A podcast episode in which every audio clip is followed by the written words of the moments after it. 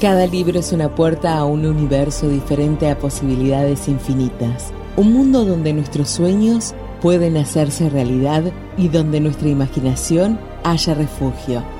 Esta noche permitámonos soñar y exploremos un nuevo mundo donde las letras cobran vida.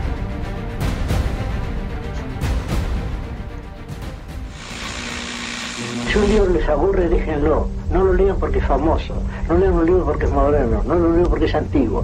Si un libro es tedioso para ustedes, déjenlo. Aunque ese libro sea El paraíso perdido, para mí no es tedioso. O El Quijote, que para mí tampoco es tedioso. Pero si un libro es tedioso para ustedes, no lo lean. Ese libro no ha sido escrito para ustedes. Muy bien, ¿eh? justo casi diez y media y bueno, como lo decíamos anteriormente en el programa, estas dos semanas que estuvimos fuera, este, de casualidad o, no sé por qué, este, justo vino a darse eh, Usted que sabe la que radio la- quedó la en condiciones sí. en la última No, semana. la- la de casualidad no existe, ¿eh? ¿vio? Así que nos toca hoy justamente, eh, después de, digamos, dos semanas, ¿no? Que Dos fuera, sí, sí. eh, presentar el último especial literario del año de la mano de Olivia Regis. Buenas noches, Olivia, ¿cómo estás? Buenas noches, ¿cómo estás, Olivia? Hola, buenas noches. Y bueno, parece que se reparó justo. ¿Viste? Eh, sí, sí, ah, todavía nosotros ni siquiera tenemos claro qué fue lo que pasó, pero no, está todo como en una nebulosa, no sabemos qué ocurrió, pero sí, justamente eh, arrancó la radio un día lunes. O sea, arrancó y, acá estamos. Así que este, lamentablemente nos tuvimos que perder dos especiales. Y bueno, te toca hoy a vos esta noche eh, cerrar, ¿no? Lo, que ha sido un placer para nosotros todo este año, eh, poder haberte tenido a vos hablándonos de todo lo que tiene que ver con la literatura. Y bueno, básicamente como estamos cerca de Navidad, lo que toca es hablar de libros que pueden regalar para Navidad. Oh, sí, sí, ese es. ese, ojalá que haya lo- lo muchas toca. ofertas, sí.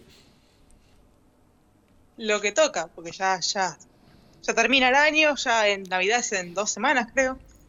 Sí, 10 días. Yo no sé ni cuánto falta. Diez días.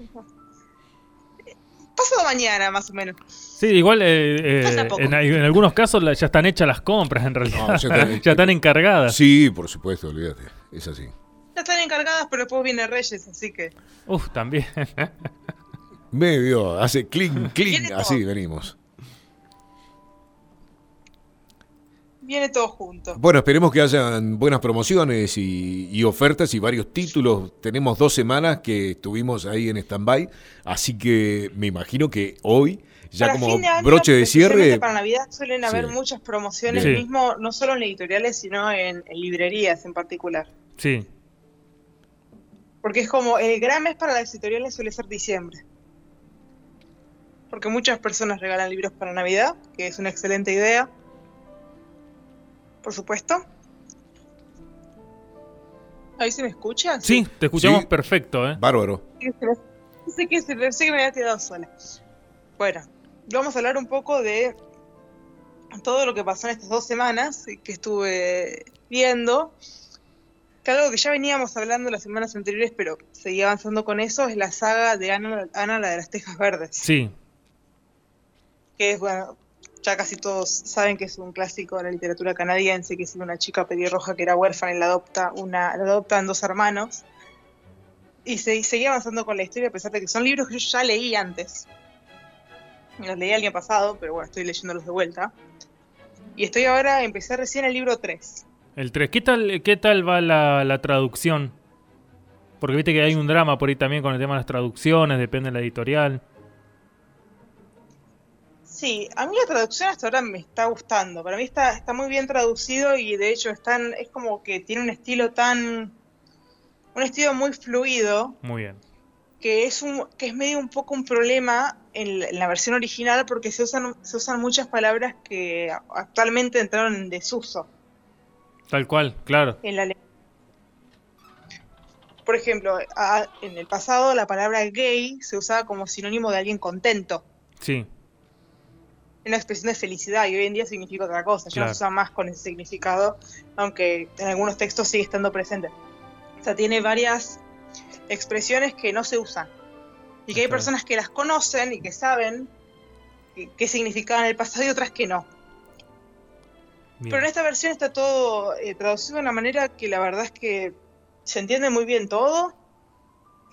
Por lo menos estos primeros dos libros que yo tengo la, la colección de Del Fondo, que son nueve tomos, Sí, que son ocho de la, de la historia de Anne, que en realidad es casi, la historia de Anne en realidad serían más que nada seis. Los últimos dos ya son narrados por los hijos. Y el noveno son historias de Avonlea, o sea, historias del lugar bien. relacionadas que no son específicamente de Ana. Y además todos los libros vienen ilustrados por Ana Monticelli, que yo la, la conozco de, de- ilustró un montón de libros, tengo muchos libros que ha ilustrado ella. Y la verdad es que las ilustraciones quedaron preciosas. Y dibujó a Anne tal como me la imaginaba. Lo cual Suma, suma un montón. Un, un libro con ilustraciones Y suma es- mucho. Y es muy linda la historia, a mí me, me gusta mucho además porque toma muchos años de la vida, no solo toma cuando es chica, sino que hasta creo que tiene casi 50 años, Claro. Un poco más también. Entonces toma mucho. Ahora estoy más o menos cuando tiene 18, cuando ya se va a estudiar. Estoy más o menos ahí. Mirá vos el, el- el potencial ¿no? que tenía entonces la serie, ¿eh? la, la cantidad de, de cosas que, te- que tenía todavía para, para La contar. verdad que da la sensación de que no entregó ni el 40% de lo que de lo que es, ¿no?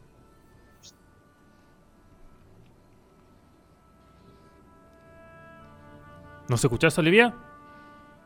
No, Ah, de- decía Luis ahí que, que No, que realmente, lo que eh, había mostrado de sí. la serie se había quedado corto en comparación al punto donde ya se, se canceló, ¿no? Con, con respecto a, a lo que cubren los libros. Sí, es que la serie de por sí ya, ya estaba avanzando lento.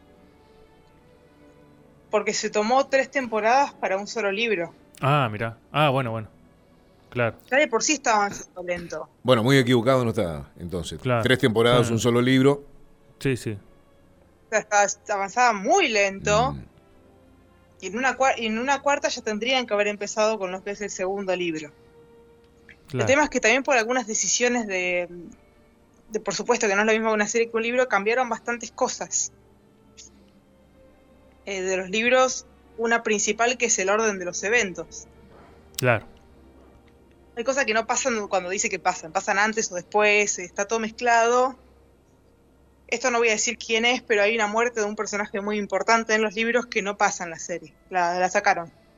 Mira.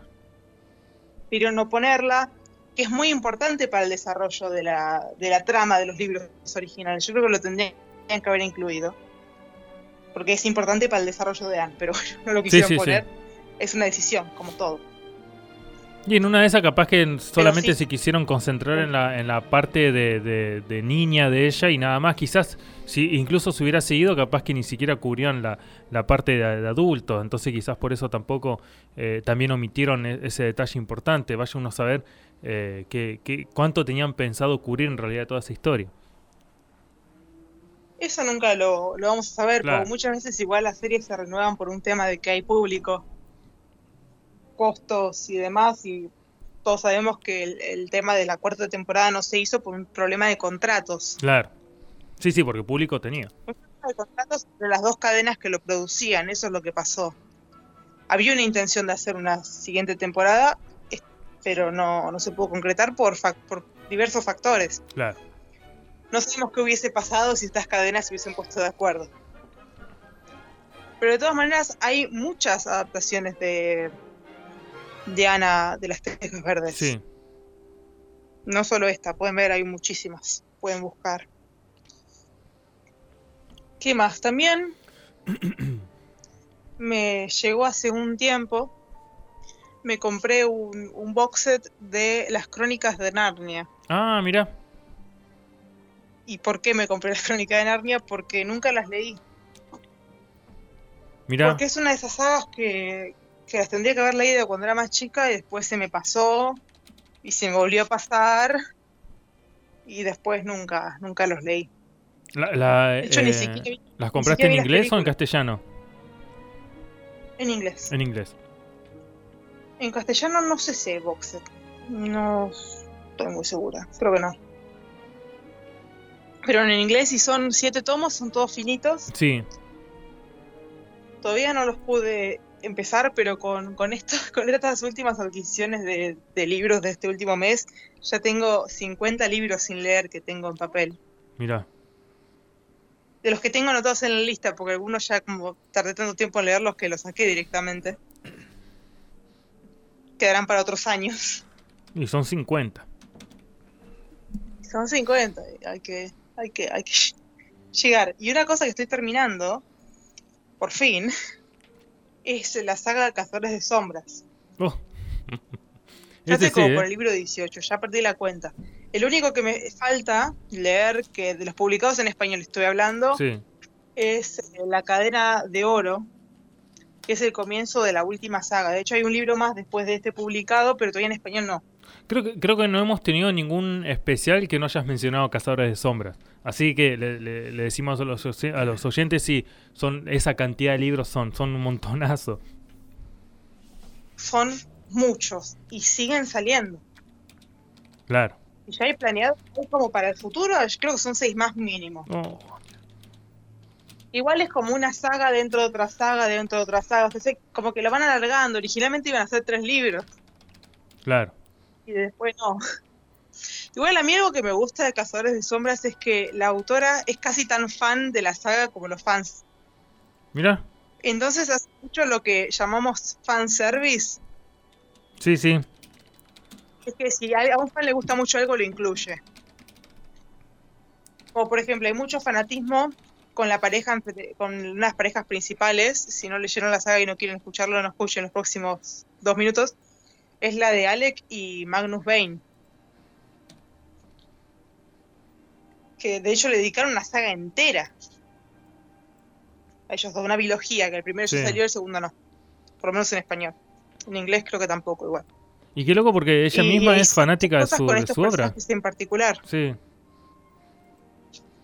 Y además, por ejemplo, en uno de los libros, el que acabo de, de terminar de leer, que es que no está traducido al español, lamentablemente, que es el de el que tiene que ver con las historias del, del mercado de las sombras, se menciona una misión en Buenos Aires, Mira. porque acá hay una gran hay una gran base de fans de Cazadores de Sombras. De hecho, Buenos Aires está mencionado también en, en, si no me equivoco, en el libro de Magnus Bane también está. En las crónicas de Magnus Bane creo que también la menciona. Mira. se menciona en varios libros. O sea, la autora incorpora así ideas de los fans y y cosas que los fans quieren mucho dentro de sus historias y los hace muchas veces canon también. Ah, está, está bueno. O sea, eh, va, va chequeando lo que van sugiriendo los, los seguidores y lo va después implementando en las historias. Sí, Mira. hecho, esta pareja es tan querida por todos que les dedicó una saga. Mira.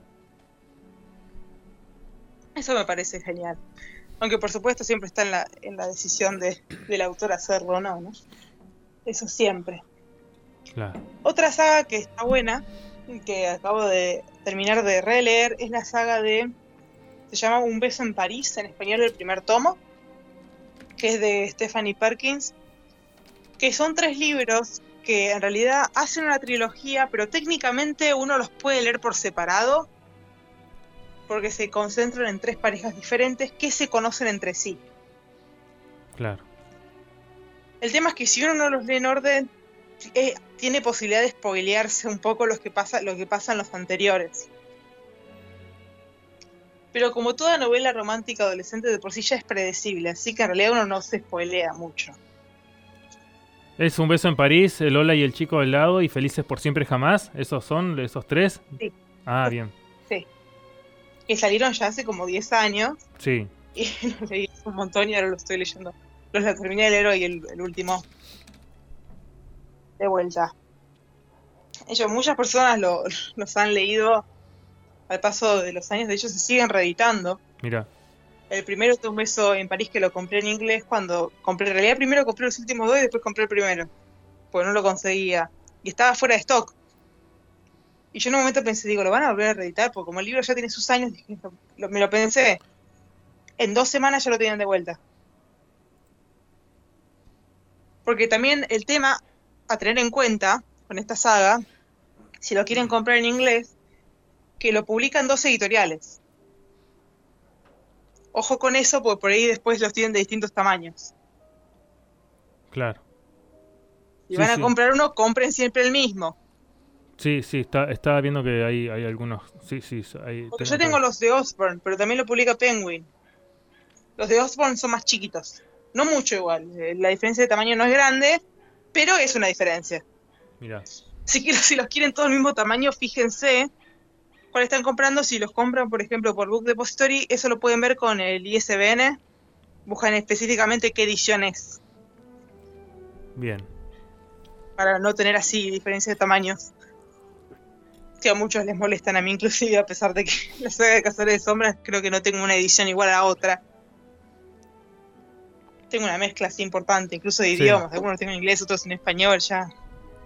Sí, a veces Ya no no. sé, ya está. Ya está sujeto a lo que a lo que puedes conseguir a veces, es así. Sí, la, de hecho, la última saga que leí, que fue del Renacimiento, tengo tres ediciones diferentes, una de cada una, Claro. porque es lo que había. No, no tenía otra, era, era eso o eso. Así que así fue. Después, ya que bueno, estamos cerca de Navidad, les puedo contar sobre algunos títulos nuevos. Pero son tan nuevos que todavía no los pude empezar. Uno es que, no sé si se acuerdan, yo hace unas semanas, no, unos meses de haber sido, pues hace bastante, hablé de la saga Perfectos Mentirosos, Sí. del primer tomo, de Alex Mires, que es un libro que salió de Wattpad. Sí, Y cuando leí, en ese momento yo quería que salga la segunda parte. Y de un día para el otro ya era diciembre y salió. Y se llama Perfectos Mentirosos, Peligros y Verdades. ah, bien, bien. Que el primero me gustó muchísimo, a pesar de que tenía mis reparos con algunas situaciones. Porque estás, eh, tiene lugar en una, en una universidad. Yo siempre digo, la vida universitaria no es como la de estos libros. La gente va a la universidad a estudiar. No a fiestas, pero ese es otro asunto.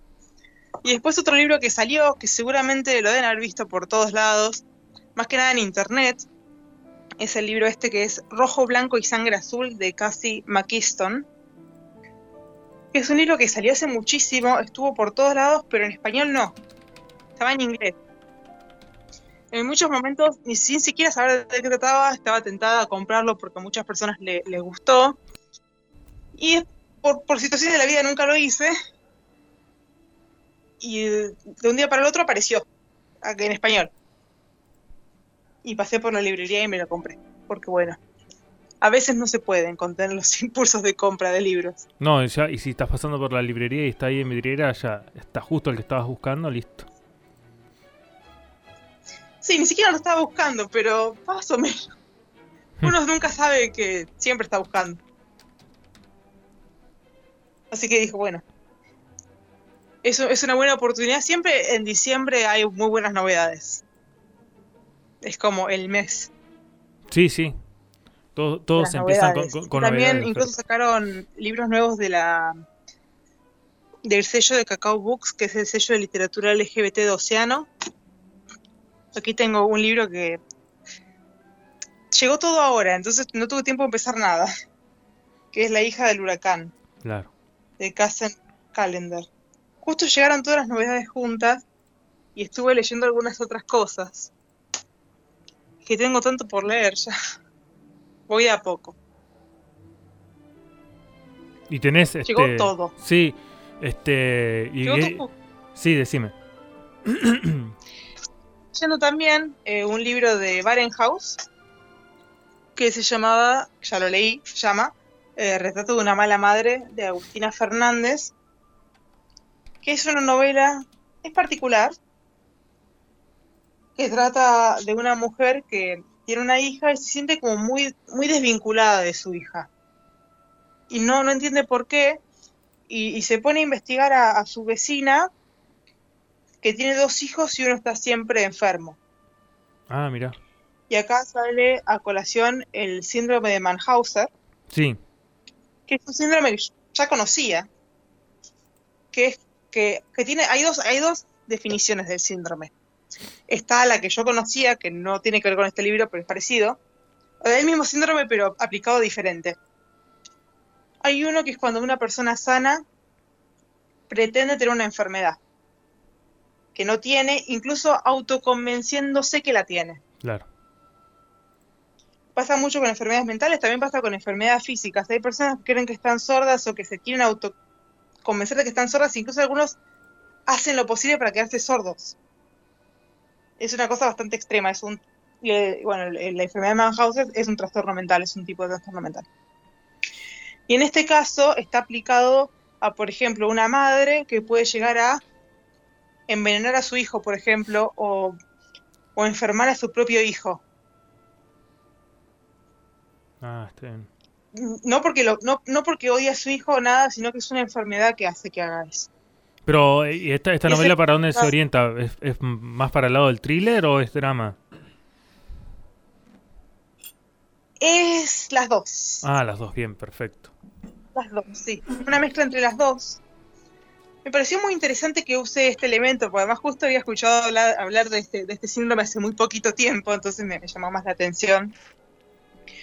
Y está bueno porque siempre, un, siempre uno generalmente en las novelas o mismo en la televisión, en las películas, ve como que la madre quiere a sus hijos incondicionalmente que todas las madres son amorosas. Y la realidad es que no siempre es así. Y hay madres que no quieren a sus hijos y creo que es importante también ver como el lado B de la maternidad, de mujeres que no por ahí nunca se sintieron conectadas con sus hijos, y ver que eso existe también. Porque creo que es algo poco muy poco retratado generalmente en cualquier lado.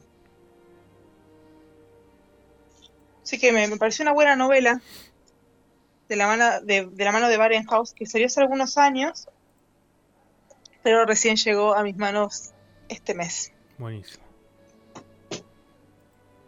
Es, así, se, ve bastante interesante. Está interesante. Sí, tenía ganas de leer thrillers o cosas más de, drama, novela negra, que hace mucho que no leo, porque va por épocas. Claro. Hay veces que uno tiene ganas de leer novela negra, hay veces que uno tiene ganas de leer cuentos, o uno tiene ganas de leer drama, uno tiene ganas de leer fantasía. Y ahora dije, hace mucho que no leía novela negra, dije, voy a hacerlo. De hecho, tengo varios libros así del estilo que quiero empezar. Uno es La desconocida de Tess Sharpe, que todavía no lo empecé. De hecho, lo, lo, compré hace poco tiempo y va a salir una película. Mira. Ya está, ya la están grabando, ya la terminan de grabar, ya estaba muy avanzada. Protagonizada por Millie Bobby Brown. Sí. Eh, sale pronto. No sé cuánto es pronto, pero sale pronto. Y es así, y el libro este me lo recomendaron hasta, hasta el hartazgo. Mira. Todo el mundo me lo recomendó. Eh, lo vine posponiendo porque a veces hay que darle prioridad a otras cosas. La desconocida. Pero lo, quiero empezar ya. Así que si les gustan así un poco las, las novelas negras y demás, esta también es, es una buena opción. Estoy pensando en más novelas negras, estoy revisando un poco las estanterías, a ver qué encuentro. Esta es bien llamativa porque toda la, toda la portada es toda roja, sí, apenas sí, un ah. poco dibujado el rostro nomás de, de, de, una mujer, un ojo, pero es todo rojo, o sea que lo ves de lejos y ya te es, llamativo. Ya llama la atención. Sí. Y lo peor es que lo tengo hace varios meses acá. Mira. Pero a veces, a veces no se puede. Y ahora no tengo excusa, estoy de vacaciones, más o menos de la universidad por lo menos. Después tengo otras cosas, pero en la universidad no tengo más. Así que tengo, tengo vía libre para leer. Sí, hay tiempo. Sí, igual lo que siempre intento hacer es voy mezclando. Eh, voy mezclando obligaciones con, con libros que me compré yo, con editoriales. Intento mezclar siempre editoriales distintas, como para leer un poco de cada una intento ver primero también qué libro tengo ganas de leer y qué libro tengo hace más tiempo. Claro. Porque en un momento ya por ahí hay un libro que lo tengo desde abril y todavía no lo leí. También mezclando, mezclado con, con relecturas. Siempre digo, nunca, nunca está mal que un libro pase de año a año. Puede pasar. A veces no es el momento. Me ha pasado un montón de libros que compré en su momento y después. Sí, viste pasó el tiempo Eh, a uno por ahí se le pasa, vas con toda la emoción porque justamente era ese libro, pero por alguna razón por ahí después se te pasa y va quedando, ¿no? Me pasó con La desconocida. Claro. Era un libro que lo, lo quería leer un montón y después no me alcanzó el tiempo, tenía que leer otras cosas por, porque me cerraban los plazos y no... Y no lo hice, pero bueno, ya el momento está cerca porque lo quiero empezar esta semana, si puedo. Bien, perfecto. Pero eso pasa, de que uno compra un libro y lo quiere empezar, pero después no puede, después se pospone y después no sé qué. Y en algún momento uno lo hace. Es así. Por supuesto, tengo ganas de, por lo menos por un tiempo, siempre, todos decimos lo mismo, por un tiempo no voy a comprar más libros. Después, ¿qué pasa? Uno va y lo compra igual, Sí, es verdad. pero no importa. Siempre, siempre queremos que la lista de pendientes baje un poco. Sí, uno cuando uno dice no voy a comprar más libros porque no sabe lo que está por salir, no sabe lo que se va a encontrar la próxima vez que entre a una librería. Lo peor es que yo en parte sí sé lo que va a salir. Más o menos tengo una idea. Igual generalmente las novedades del año siguiente se anuncian en... se empiezan a saber en febrero. Porque generalmente se arma toda la planificación del año se arma en enero. Claro. Que generalmente es el mes donde menos novedades hay. Hay muchas editoriales incluso que no sacan novedades en enero. Es como un mes vacío.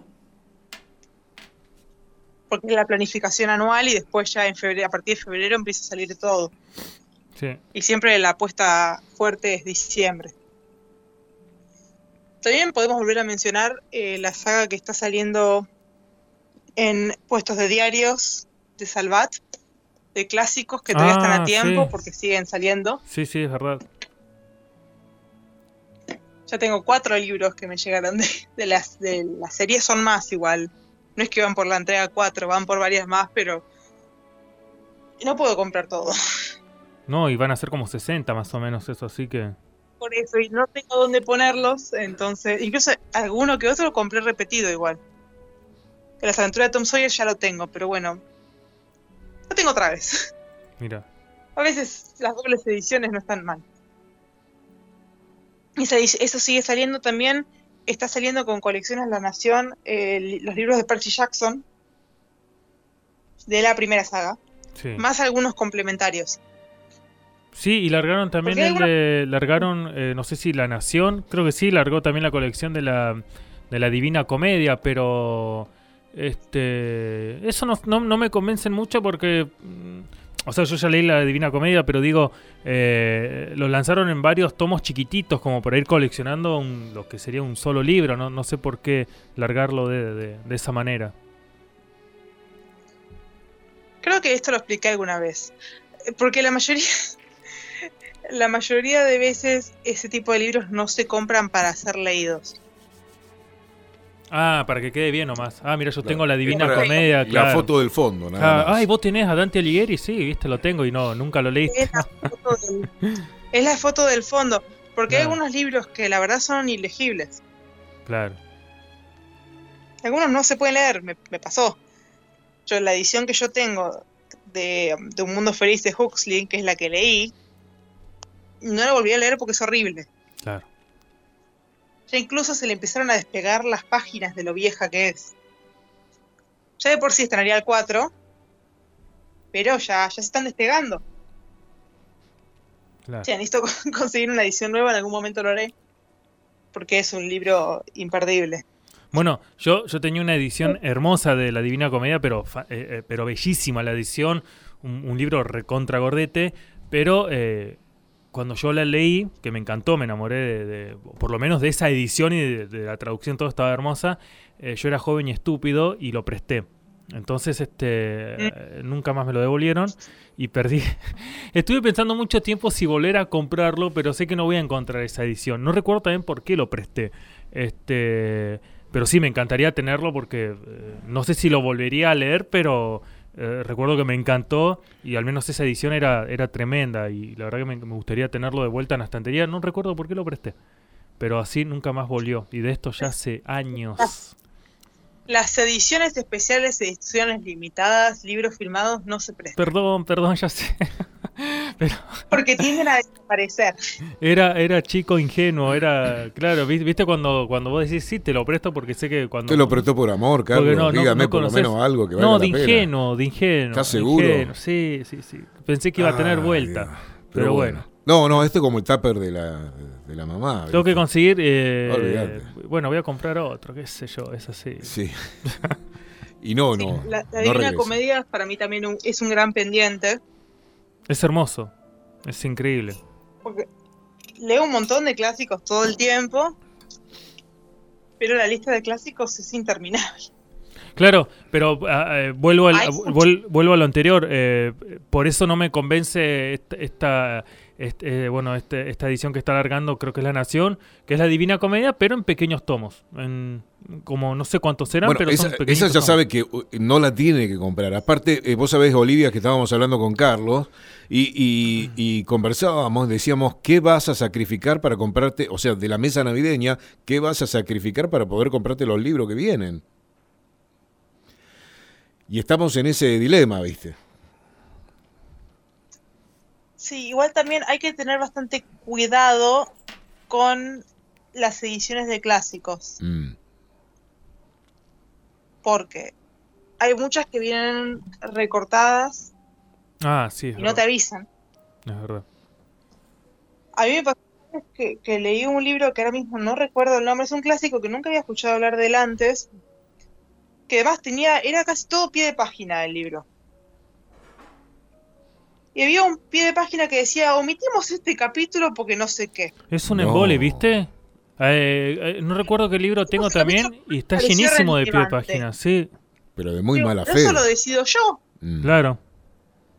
¿Qué si estoy irme sacando pedazos?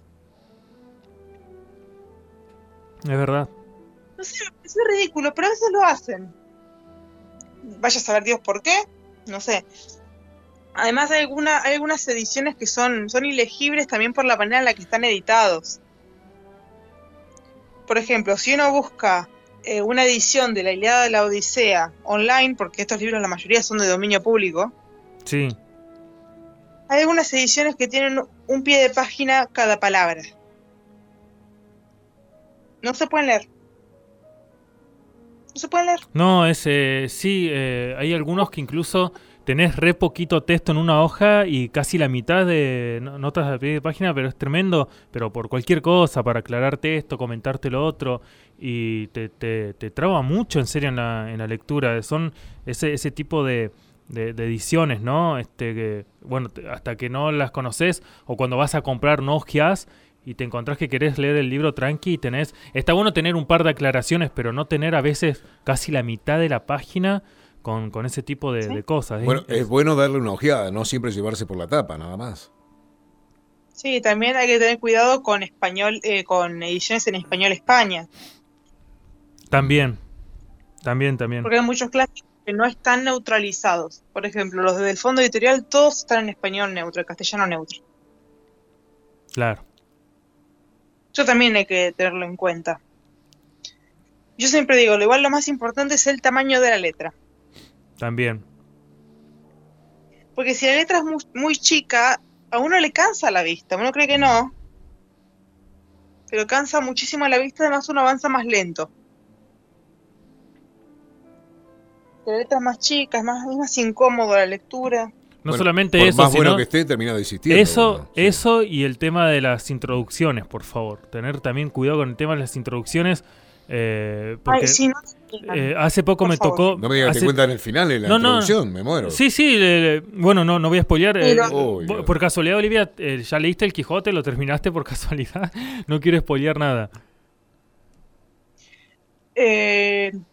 No, de Quijote leí la versión así simplificada para niños, pero no leí la versión original. Bueno, la- algún día lo haré. La, la edición que tengo yo es original y todo, y viene con una hermosa introducción donde te cuenta el final del libro. No sé por qué, eh, hijo de una reverenda eh, impresionante. O sea, lo que me contó, gran Quijote. lo que contó la sí. introducción, Sí. eh, yo tuve que aguantarme después las 700 y pico de páginas No. para leer eso. Digo, no, capaz que es un chiste, que bueno, lo comentó la intro. Y después me tocó una vez leer un libro que yo dije, esto lo voy a terminar rapidísimo porque era cortito, tenía Mm. 150, 200 páginas, pero traía cuatro introducciones, yo no lo podía creer, de diferentes autores que comentaban el libro, Uy, una Dios. introducción especial de no sé de quién, y yo digo, ¿por qué? Eh, También culpa mía, ¿para qué? No sé por qué las leo. Usted tiene que ojearlo al libro, Sí. Carlos. Ojelo, es así. Introducciones, por las dudas, no las lean. A mí me pasó con la edición de Penguin de Mujercitas. ¿Qué contaban ahí? no me digas Eh, que... la- te cuentan la muerte de un personaje Ay, Dios. en la introducción. Pero Que yo, yo digo, justo sabía eso- que no- pasaba no, lo, eso. No lo chequeé a la editorial. yo- o sea, a ver, te llega el libro con esa introducción. La editorial no le pega un tubazo al tipo si es que todavía sigue vivo, ¿no? El que hizo la introducción. Y no dice, che, loco, mirá, no podés poner esto al principio del libro, ¿no? Lo que pasa es que son estas cosas que es como presumido que todo el mundo lo leyó y todo el mundo sabe cómo es. También. Es como decir, claro. Sí, el mundo- sí. Ese es el problema. También, bueno, no sé si les habrá pasado alguna vez, hay muchas eh, novelas en donde dentro de la historia de la novela te spoilean el final de otro libro. Ah, esa no la, no la vi nunca, esa, ¿eh? Y eso me pasó un montón de veces. ¿Y por de qué de otro libro? determinado libro y dicen, bueno, cuando tal muere, y yo digo, pero yo no me leí la saga esa. ¿Pero por qué, por qué de otro libro? ¿Qué? ¿Por algún tipo de relación o como a modo de ejemplo? No, spoiler cruzado, yo le digo spoiler cruzado, pero pasa un montón. ¿Qué hijo de su madre? que hay que ser malo, ¿no? Ver, Como porque para mandarle son- el esos son final los del casos otro. donde uno se lo busca. Cuando, uno no se lo busca, perdón, pero a veces pasa, por ejemplo, en Twitter, que estaba la estación de la serie de Hawkeye y yo publiqué algo de un personaje que aparecía que pareciera spoiler y alguien me, me saltó diciendo que es spoiler. Yo le digo, si no querés spoilers de esto, no mires Twitter. Nada, en realidad, ni Twitter, ni Facebook, ni Instagram, nada, porque es, es un... A ver, es, es como ahora que está por salir la nueva de Spider-Man. No, sí, sí, Oh. yo, yo no veo nada porque están... No mires Twitter. Hay algunos graciosos que ya están, viste, como no- obviamente no esperan el estreno del cine ni nada, ya empiezan a spoilear eh, por otros medios. No, no veo nada. Ah, ah, Sí, yo siempre digo, si uno una serie no se la quiere spoilear, no mira Twitter. Nunca. Claro. porque de alguna forma te vas a encontrar. Y mismo, cuando uno está leyendo y no terminó de leer la saga, no googlee, no, que no, no tienen que googlear la saga ni ningún personaje, porque me ha pasado de ver personaje tal estado muerto. Ah, claro. Pasó tantas veces ya. Eh, te, te quería hacer una, Porque consu- te quería hacer una consulta, yo Olivia. estoy en el libro 3. Te quería hacer una consulta. Este, Viste que por estos días fue la noticia del fallecimiento de Annie Reese. Este, ¿Habías leído algo de ella? ¿Entrevista con el vampiro o alguno de sus libros? No, no había leído nada de ella.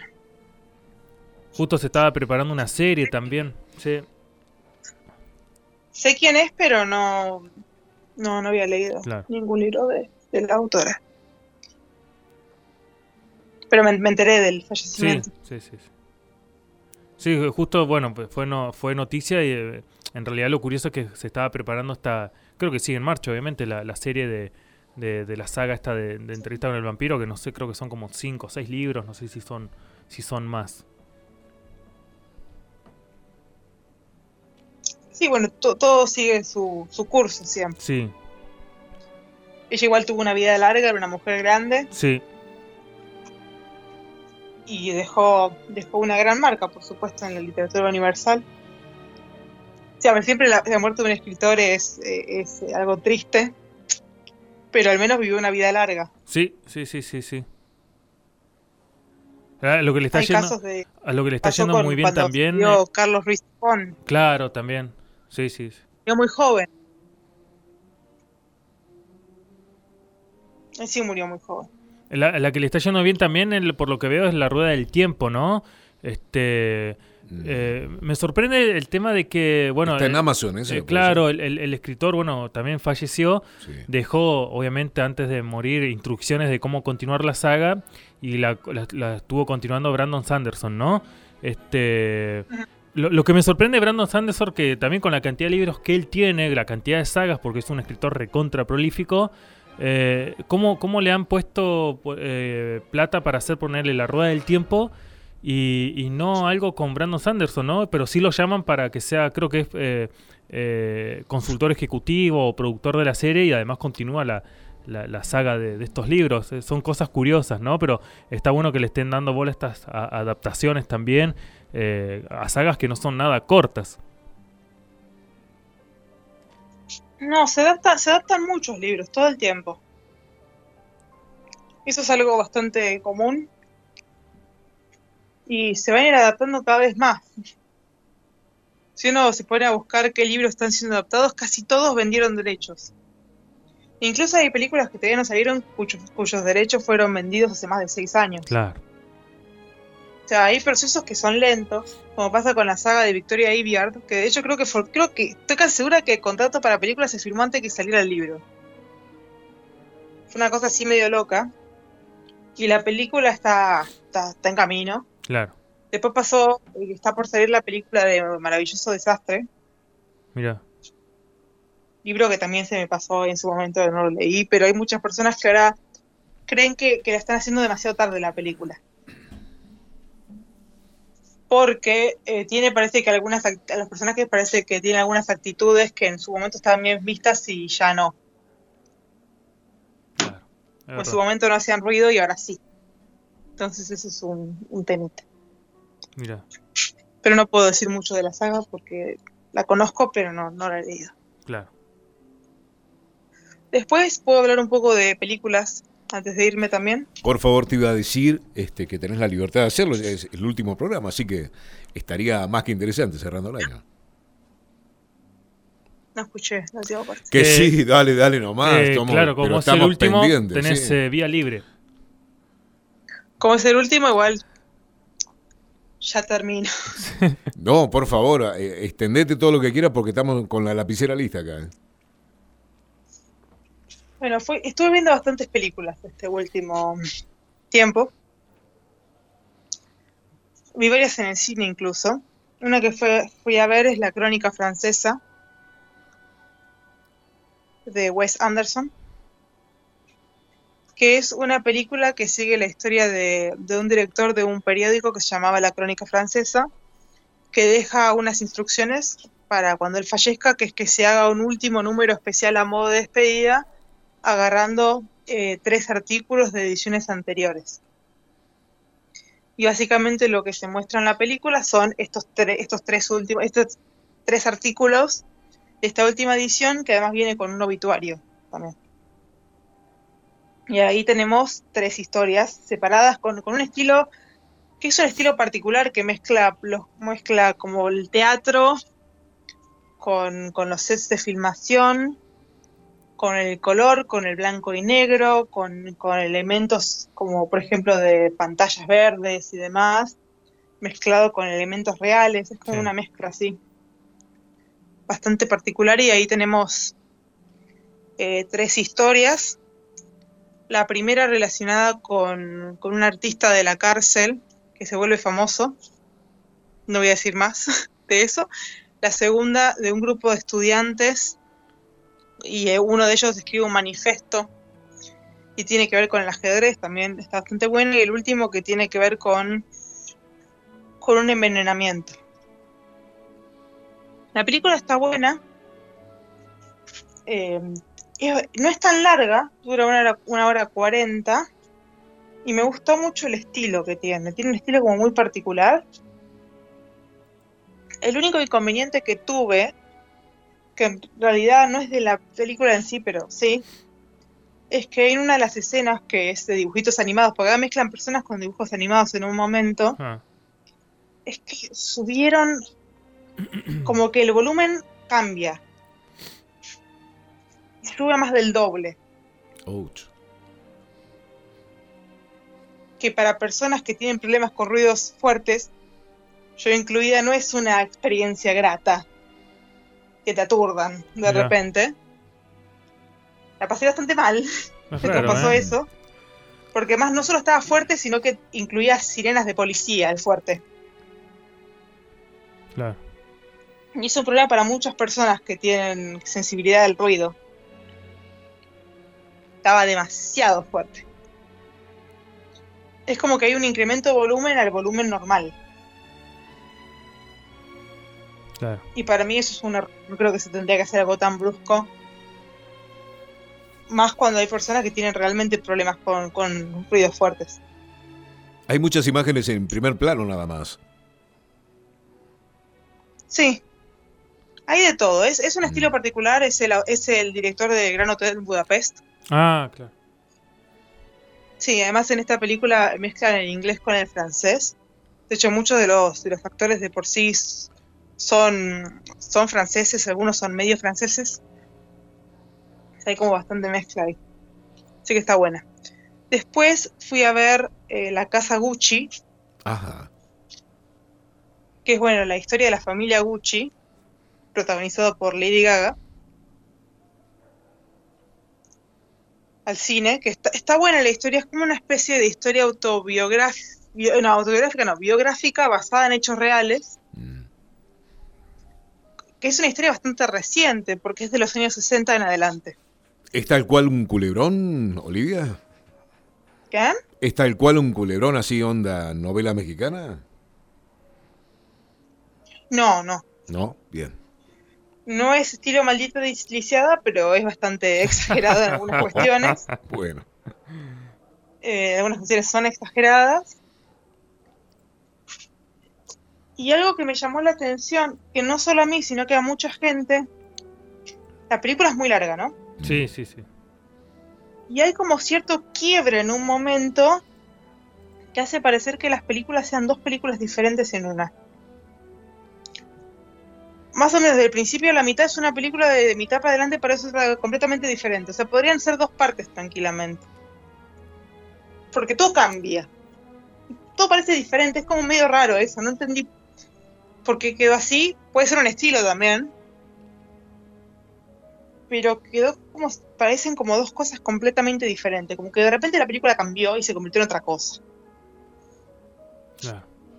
Y bueno, se habla mucho de, de la familia más que de la marca. Casi no se habla de la marca Gucci.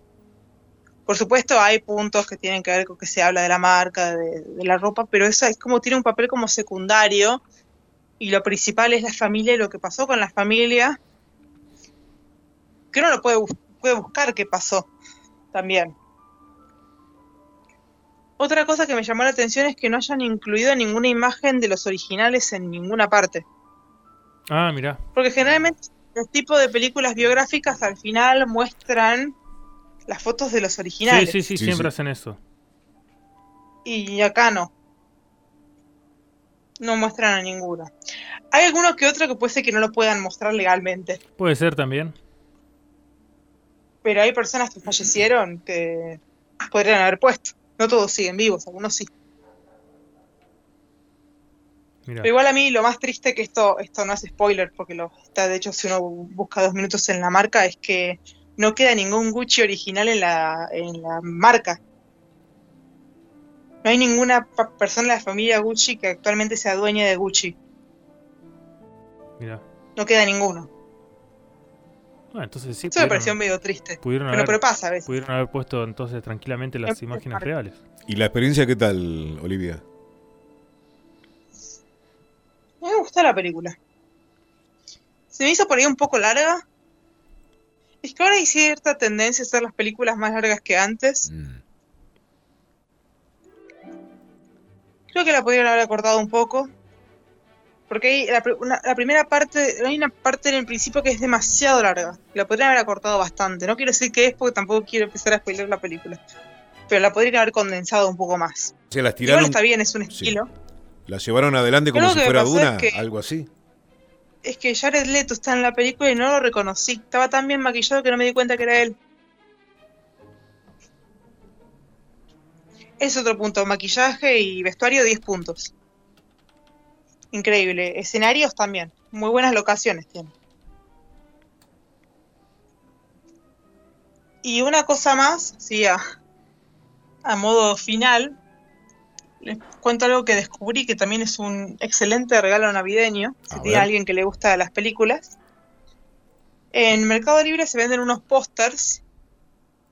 Eh, yo acá tengo uno en mi pared que se llama 330 pelis para ver antes de crecer, ¿No? que te presenta con 330 títulos para ver antes de crecer, y hay otra de, eh, no, estoy no estoy 100% segura del nombre porque es regalo navideño y no lo abrí todavía, que es algo así como mil películas que ver antes de morir, Mira, o 20 o mil películas que hay que ver. Y te muestra una lista, casi todas películas clásicas, por supuesto. Y me parece una muy buena idea, no solo para personas que les gusta ver películas, sino para personas que no saben qué ver. Mm. Pasa un montón, de que uno está en el catálogo de Netflix, eh, Amazon Prime o lo que sea, y no sabe qué ver. Entonces acá uno tiene una lista para elegir alguna opción, y lo mejor de la lista es que está hecha para que uno pueda resaltar las que ya vio. mira. Sea, incluso al- algunas que vienen con un resaltador. Entonces como que las va, las va marcando. Y tiene un montón de opciones de cosas que uno no vio. Yo lo estoy acá con las de tre- 330 pelis para ver antes de crecer. Algunas que incluso ni siquiera conocía, porque por ahí salieron hace mucho tiempo. Muchas salieron antes que yo naciera. Y lo bueno de la lista, además, es que la mayoría de películas, por lo menos por lo que estuve viendo, están casi todas disponibles en alguna plataforma de streaming. Claro. Por ejemplo, hay demasiadas películas de Disney, así que la mayoría están Disney Plus. Así que hay opciones para verlas. Buenísimo. Me parece un- una muy, una muy buena opción. Especialmente cuando es para las personas más indecisas. Sí, sí, es verdad. Cuando terminas, a el a, catálogo hacer zapping en Netflix, ya pagas. demasiado amplio. Sí, Entonces acá también hay un montón de opciones. Pero uno puede ver qué vio, qué no vio, así que creo que está bueno. perfecto. Así que primero quiero también quiero agradecerles por haberme tenido todo el año aquí hablando de, de libros primero y después con, con un poco de series y películas. Les quiero desear a todos, también a la audiencia, un buen feliz de año, feliz Navidad, felices fiestas, todo. Y nos veremos pronto.